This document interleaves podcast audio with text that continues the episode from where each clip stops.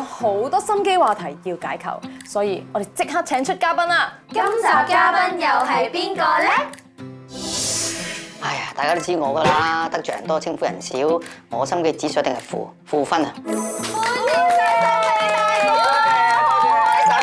上嚟啊，但係有啲唔開心嘅點解啊都，因為 Joey 咧問你一個你就好爽快應承上嚟啦，哦到底有咩原因先？係冇嘢撈啊嘛，係啊佢話 喂有節目上上咪上，佢佢好似都話㗎啦，佢一定喺屋企好無聊，好似個阿伯咁啊，點算啊？唔係不過唔係，其實有時係咁樣嘅，我又好怕啲人咧講好多原因啊。即係前面嗰個開場白係啦，佢講開場話，我知你想點啦，梗係爽爽快快啦，咁啊好啦咁樣，同埋呢個呢個細侄女係值得要幫下手嘅，係啊我哋就想知點解咁值得幫佢。佢好幫我手㗎。例如咧，因為佢喺我你唔做咩啊係呢個真嘅，因為我佢喺英國讀書噶嘛，咁我小朋友喺英國讀書噶嘛，咁嗰時候我就問佢，我話啊英國讀書咧，我關於啲嘢唔明喎，你可唔可以幫我啊咁樣？佢二話不説就喺英國度揾到個英國做醫生嘅同學，然之後答我問題，哇好有機心啊！諗下諗啊下，喺今日呢一集咪用咗成年時間啦。你哋真係唔知個點知 program 話係咗乜喺嘢？節目度好嘥啊！我諗係喎用啦係喎係啊喎係啊喎哇大哥，你知道我哋呢個節目就係講機心啦，咁你覺得自己係咪一個有機心嘅人先？我真係麻麻地嘅，因為我係稱呼人少得罪人多嗰啲人嚟嘅。我我我我成日講錯嘢嘅，咁又冇率性嘅，總之想講乜就想講啦。咁講完之後得罪人都唔知，咁我諗唔係一個有誒機心嘅人啦，係啊。咁你估機心嘅人中唔中咧？覺得我哋四個入邊邊個最有機心？我我諗佢真係係佢啊，如果咁，佢真係喂，大啊。佬幫你啊！喂，有機心係好事嚟嘅，講啊咗㗎嘛。呢一個地唔係啊方唔要係我讚嘅。個機心係一個鋪排嚟嘅，即係每一個人咧都要有一個鋪排，想誒尋求一個結果，所以個機心先要做啊，係咪？佢係俾我，我第一次啊，我係有一次係我 send message 俾佢，我我同佢冇溝通嘅，我有佢電話，但係我冇溝通，我 send message 俾佢，知點解咧？我你收藏啲名畫嘅，我即刻 send 個 message，哇！我話死女包，你識嘅咩呢啲嘢咁樣？你識㗎。呢一個收藏名畫，直到將來有結果，呢個就係好大嘅機心。係要收成期啊！等緊佢嗰個一步一步咯，同我哋今次嘅主題非常之似啊！因為我哋今次咧就係講解講解構咧，驚啊你！驚啊！ 好嘅，大哥望住，唔好再唔啊爆係你啊料啦！唔係你你知佢係平時係咁樣噶嘛？收都係啊著名嘅藝術品收我而家聽藏家。多咗咧，其實佢嘅機心真係越嚟越係啊我越嚟越了解，越嚟覺得佢係一個好有機好心。犀利！我就以為佢投資名畫、投資名錶，哇哇又搞藝術唔展，好再追擊我啦！叻女嚟 à? 㗎追擊我夠啦！水晶啊，哇哇哇啊我哇！有心機 à? 再嘅。追擊我啦！今集咧就係講呢個追擊型嘅機心女，就係話咧，你一有個 target，即係好似大家咁 target 咗一個人之後咧，你就會瘋狂咁追擊，一步一步按計劃咁咧，令到佢進入你嘅暴烈範圍。呢個就係我哋嘅 topic 啦。我哋唔好追擊佢住，我哋睇下係咧啊，今日咧就係要講一啲嘅情景啦，就係假設一班同事食飯，如果你成為咗呢個追擊型嘅男仔或者女仔嘅目標，佢向你做一啲嘅行為，我哋而家咧就有個評分牌，咁就可以評下。係如果佢做呢啲行為，你覺得非常之受落嘅話咧，就可以俾三分佢；如果覺得咧，呵一啲都唔受落，咁就係零分嘅。都得嘅，係 à? 係啦啦。首先咧就喺一個約會裏面啦，佢咧就聲稱自己我冇朋友㗎，我假期咧多數咧就自己留喺屋企㗎啦。咁佢不斷同你講佢孤獨咁樣過活嘅時候，你覺得呢個係咪一個你會受落嘅行為 咧？我我諗我俾高分啊嚇，我俾高分中。間間，可能佢真係獨男咧，即能係佢真真係係獨，孤獨真係冇朋友咧，係咪先？唔，嗯我覺得唔係，我覺得呢一個每一次當一個人話俾你聽，啊我冇嘢做㗎，就等於佢話俾你聽，誒我情人節係一個人一樣。嗯我話俾你聽，我情係啊，我俾你聽情人節我一個人嘅話，你就會問佢點解啊？冇理由㗎，你冇男朋友咩？冇人約你咩？哦咁你會問佢嘛？佢引我你就講好多自己嘢啦，我係啊音樂點點點。咪咯，即係話喂，哎我成日都喺喺屋企㗎，你你個你個話匣子要開落，你會問佢啊係咩？你冇去行下山嘅咩？咁樣，咁你平 dạ. 時做咩㗎？係啊，平時做咩啊？咁喺屋企做乜嘢啊？咁嗰個話題就可以講咯即。係好似一開始我哋問你點解你上到嚟呢個節目，你話你冇我冇嘢嘢做做啊，嘛其實有機心嚟嘅。咁你平時做咩嘅大但係最慘咩啊哥？？我就上咗，我哋冇 follow，冇唔係唔係唔係，人上啫，做乜你唔 follow 固然之係衰格啦，係係。但係最需要知道，我哋喺老人院嘅真係冇乜嘢好做。我呢邊老人院係咁樣我而家啊，你我探而家 follow 啦，咁到底你做咩嚟係先啊？等你哋探我唱歌俾我聽，哎呀！哎你出嚟玩啊迎春花我最中意，唱嚟聽下。 啊！今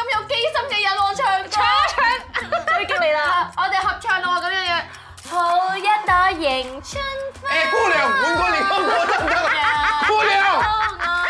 啊啊 間中你諗下幾慘啊你，陰公啊你真係下一個呢。個就絕對唔受落嘅。下一個咧就係嗱，成班同事傾偈啦，講開，誒我哋好中意，我好中意做 gym 㗎咁樣，但係咧佢自己就話，我反而好少去㗎，我中意去桑拿嘅。 呢個唔得咯，呢個你中意去桑拿？盈盈，你有冇見到我樣啊？要解釋，因為咧誒，即係有陣時候咧，例如我哋藝人上鏡啦，翻工之前諗住做下運動，出身汗去水腫，咁係好好噶嘛。但係問題咧，有陣時候咧起唔到身啦，好攰又懶啦，咁但係又想出汗喎。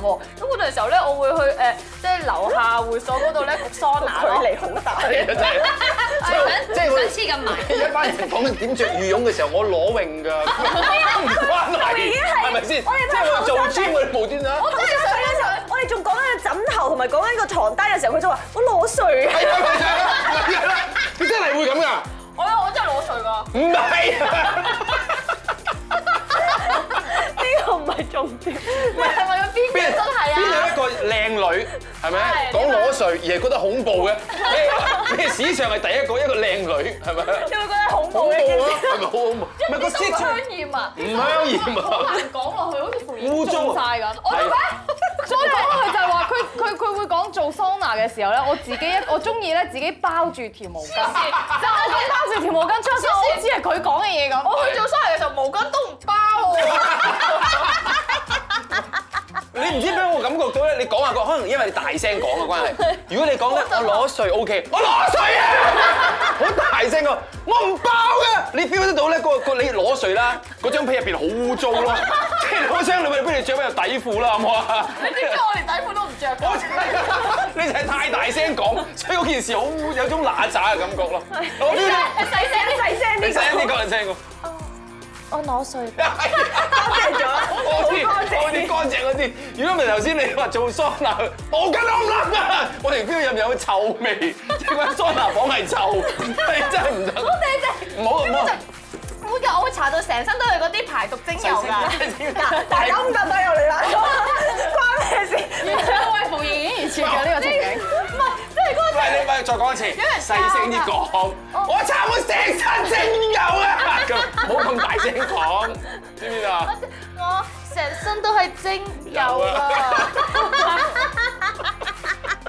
茶碗係。唔係，你有冇化妝師教㗎？焗桑拿搽嗰啲排毒去水油，然後咧就唔好攬毛巾咁樣喺度坐喺度，坐到流到成頭都係汗，咁就會水腫㗎啦。係啦，所以咧，佢佢佢有冇心機我唔知，佢佢又好大把嘅喉嚨，我哋肯定係喂細聲啲講得啦，係啊，而家大哥都沙㗎你啊！係啊，咪真係好恐怖，即係所以我咧一個咁但係靚。我冇 K 啊！有咁靚嘅靚女咁大聲講啲咁冇搞，你 feel 到我 feel 到有時你結咗婚之後同我老公話：老公今晚你啦，你乜嘢？你啦今晚，真精油啊！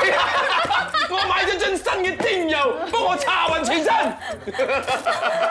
好似喺深水埗賣藥咁樣嘅，温柔少少，哎呀，唔怪得知道我而家都單身啦。哎呀，原來係咁樣。係幾多嘢？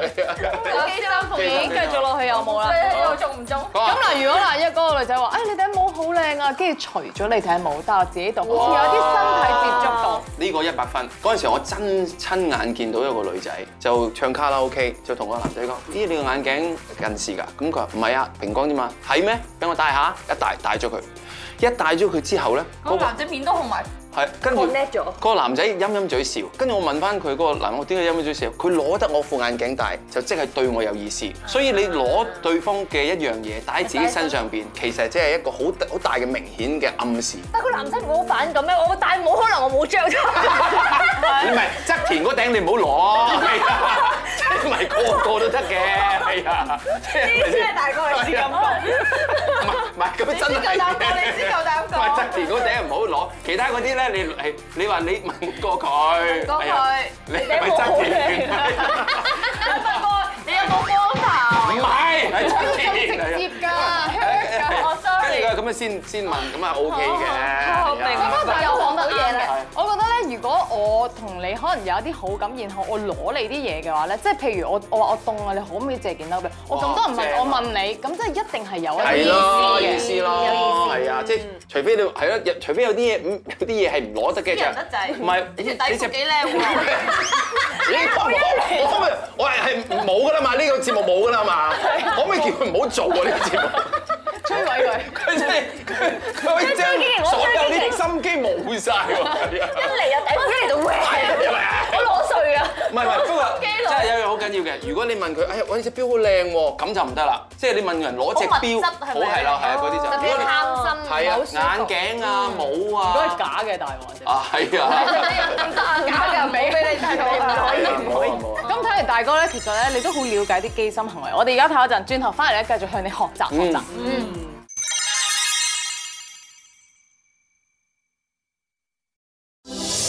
好啦，我哋而家咧就講一講呢個送禮物嘅話題啦。喺職場上面，如果送禮物咧，大家都會覺得咧係會有少少機心嘅，特別係送俾上司嘅話咧，你話冇機心冇人信啦。係咪係啊先所以咧，我哋就傾下呢個送禮俾上司嘅行為。嗯不過今日咧特別啲，玩個二選一嘅遊戲啊，就係大家咧當自己係一個 team leader。今日你生日啦，你啲下屬做咗以下嘅機心行為喎，你哋點睇咧？嗯第一個行為就係、有個同事拎住個生日蛋糕送俾你啦，然後講 exact wording 啊，嗯我買咗最好味嘅芝士蛋糕送俾你㗎，希望你中意啦。嗯聽上去咧以為係佢揀佢買㗎啦，但係其實係全世界夾錢㗎。 No good 嗱咁所以咧，大家要覺得呢一招高唔高啊吓 O 咧就係都 OK，X 咧就哇咁卑鄙嘅，大家會點揀但係咧？我知唔知個蛋糕係全世界夾錢㗎？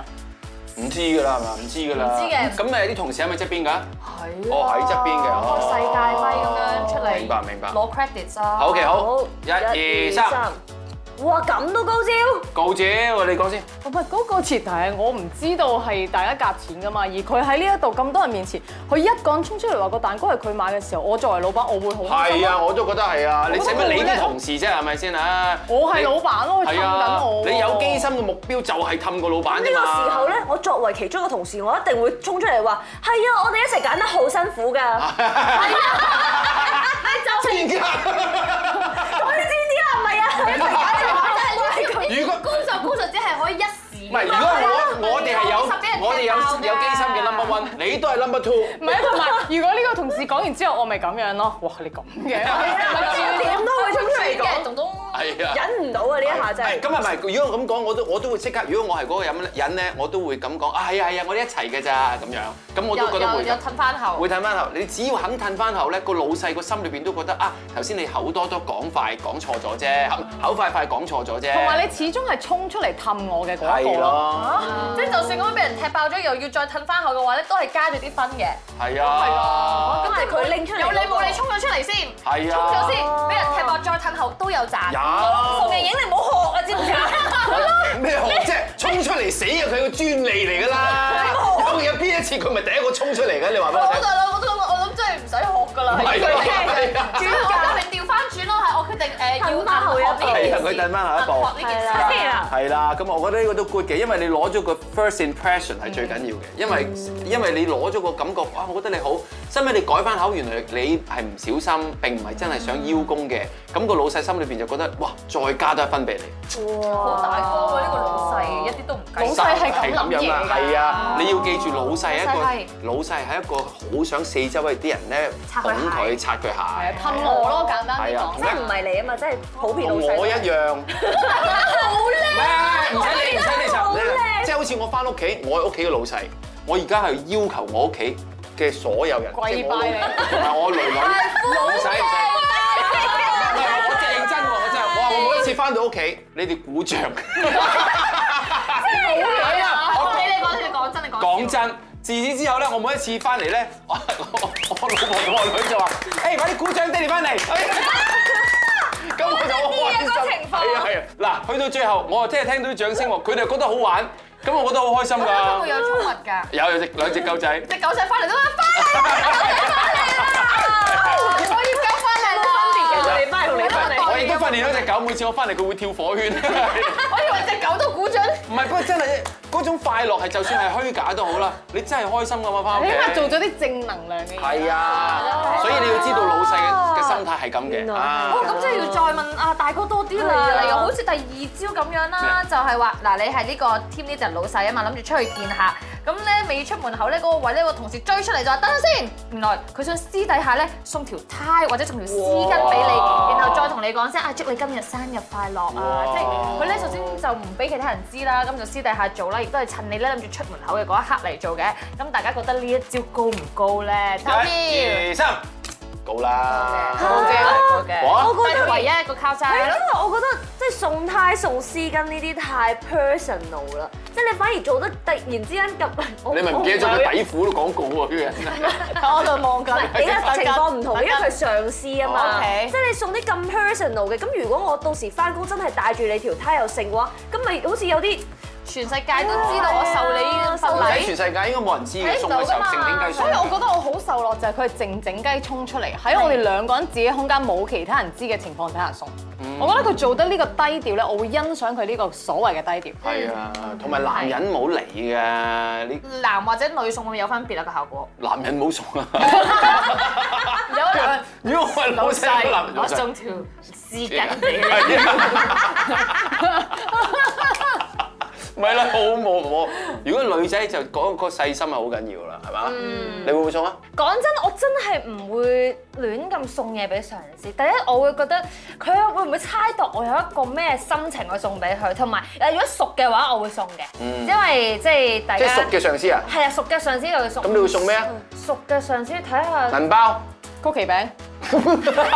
果籃啊，咁遠嘅佢講嗰啲曲奇餅，我之前送誒我我想話送按摩器，即係嗰啲咧。咁又唔似，咁唔係啊，我冇我冇鹹濕。我冇肩頸嗰啲啊，即係哦嗰啲夠得咗壓力疲勞。咁呢啲就冇咁貼唔心。係喎，唔係喎，我真係覺得按摩器淫戰過誒絲巾絲巾同埋即係按摩膊頭啫喎。係係啊咯，嗰個好貼身噶嘛，一個女下屬無端送啲嘢按摩器就喎，所以就你睇下佢熟唔熟啦，即係如果你熟嘅話咧，你熟就誒唔熟送按摩器都鹹濕，咁如果熟誒唔係女按上摩司器係就熟，親係親係唔咪咁樣喎。佢按嘛，部機按啫嘛。咁你嗱，我即係話，即係嗱，嗰個意思係好似按咩摩到落屁？係啦，嗰個意思係咩？啊你你想幫我按摩係咪？而家你唔幫我每次按摩啦啲，人送餐按摩嘢俾我咋， 你想幫我？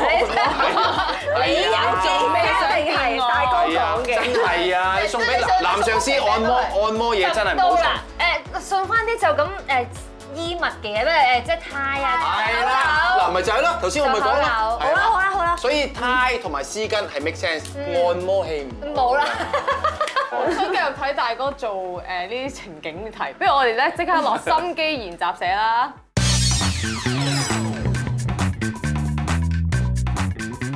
嗱，我哋傾咗咁耐咧，職場上面嘅機心行為啦，而家咧就繼續延續呢個話題，但係咧將個時間放咗落去 Happy Hour 嗰度。嗱，盈盈、Joey，而家咧就係放工時間 Happy Hour，你嘅男神上司森美大哥咧就帶你哋去飲翻兩杯啦，嗯飲飲下咧飲到有少少醉醉地咯喎，你咧就要用你嘅心機行為令到大哥肯送你翻屋企。嗱，今日呢個好緊要啊，因為睇翻咧幾集嘅成績咧，Joey 同埋瑩瑩嘅分數咧分別係第一同埋第二名嘅，分別咧就係 Joey 係九分，瑩瑩係八點九分嘅。喂，即刻進入大直路啦，battle 啦佢點一喎，好緊喎！張好，啊準備好就 action 啊啦！ action。 Cheers！飲杯飲杯。嗯，今日啲酒都幾靚喎。係啊，好甜啊！係咯係咯，唉，飲多咗都有啲醉，真係。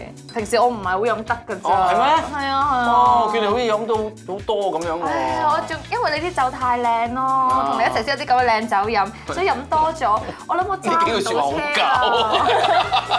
假喎。 但係呢句就真嘅，我諗我我仲因為我冇諗過，所以揸咗車出嚟，但係要小心駕駛嘛，所以我諗我今日揸唔到車啦。哦係咯喂，咪先，停一停先。你揸唔到車還揸唔到，你嚟咗嚟 我喎。佢頭先個樣係咁喎，我揸唔到車。 你嗰個嗰個你嚟㗎？嗰個暗示。係啊，嗰個揸唔到車喎，係咩意思哦啊？嘅強烈 暗示，強烈暗示。好，入翻落去。但係我就諗住一陣揸車翻屋企添，而家飲啊揸唔到喎，飲咗酒唉。有冇揸車啊？咁啱，我都揸唔到。 嗱，咁就啱啦。咁不如不如一齊 call 車啊，翻屋企啊，都順路啊，我同你屋企都。唔係啊嘛，你係天水圍，我係華富村，點會信啊？佢覺得你語氣上話，呢個上司對呢個下屬完全冇興趣。唔係都唔係我哋，但係大家坐同一架車咧抵啲啊！我我而家 call 啊落兩個 stop 咁咪得咯，你俾你屋企地址我，我幫你入啊！咁不如你去我屋企啦。喂，佢嗌好啊，好快喎！哎哇，唔得啊，呢個呢個，好啊，唔得。冇送我翻屋企啦，送我翻屋企啦。啊！同一個場景，我哋換咗 Joey 啦，Action！ 大哥啊，我覺得我住呢個將軍澳道十一號十一座十一樓，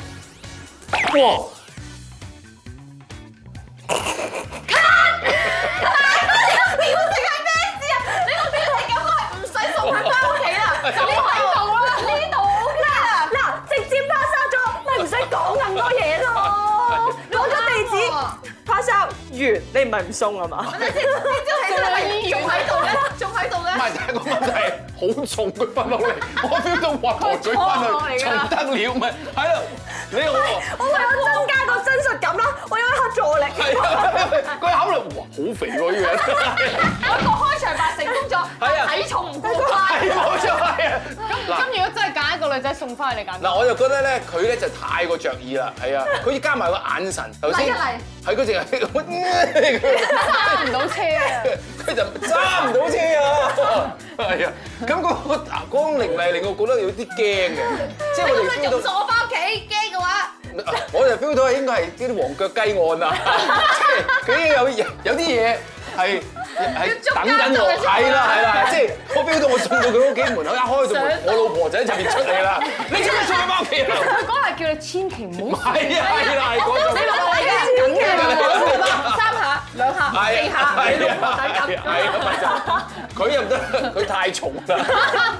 所以唔係你只要呢啲招係好嘅，講完我其實住邊度就暈咗 OK，但係喂下次死開啲，哦，即係雲要雲嗰邊。係啦，暈嗰邊好啲，因為頭先你哦，講你反而想去憐惜佢啦，如 果你話。係啊，係啊，同埋頭先我我真係會，哇！你都同埋都醉成咁咯，係咪啊？送你翻去好麻煩啊嘛，係啊。我覺得係個人有問題啊！啊好啦，大哥，咁而家真係要俾個分啦，你會俾佢哋兩個幾多分咧？我我覺得即係大家都差唔多啦，係咪？佢嘅眼神太過凌厲啦，佢個頭啊太重啦。不過你陰公啲，要減肥減個頭真係好少聽人講話減得到嘅嚇。哦佢仲要運動咧，比分都算仲要踩咁多腳 先。你塊面成日俾人攻擊啊！就拍張啊，要冚到冚翻細嘅要。好啦，所以啊兩個一齊八分啦。哇！啊咁你姐邊個贏啊？未到，未到，未到㗎。我哋仲有一集，所以大哥你唔好走住，留低多一集陪我哋傾下偈。聽晚咧就係我哋嘅最後一集啦，希望大家咧繼續留意我哋嘅解構心機女啦。經過一輪廝殺，竟然係打和 super。而家我同 Joey 都係八點八分，聽晚就係最後一集啦，一齊見證心機女王之誕生，好緊張啊！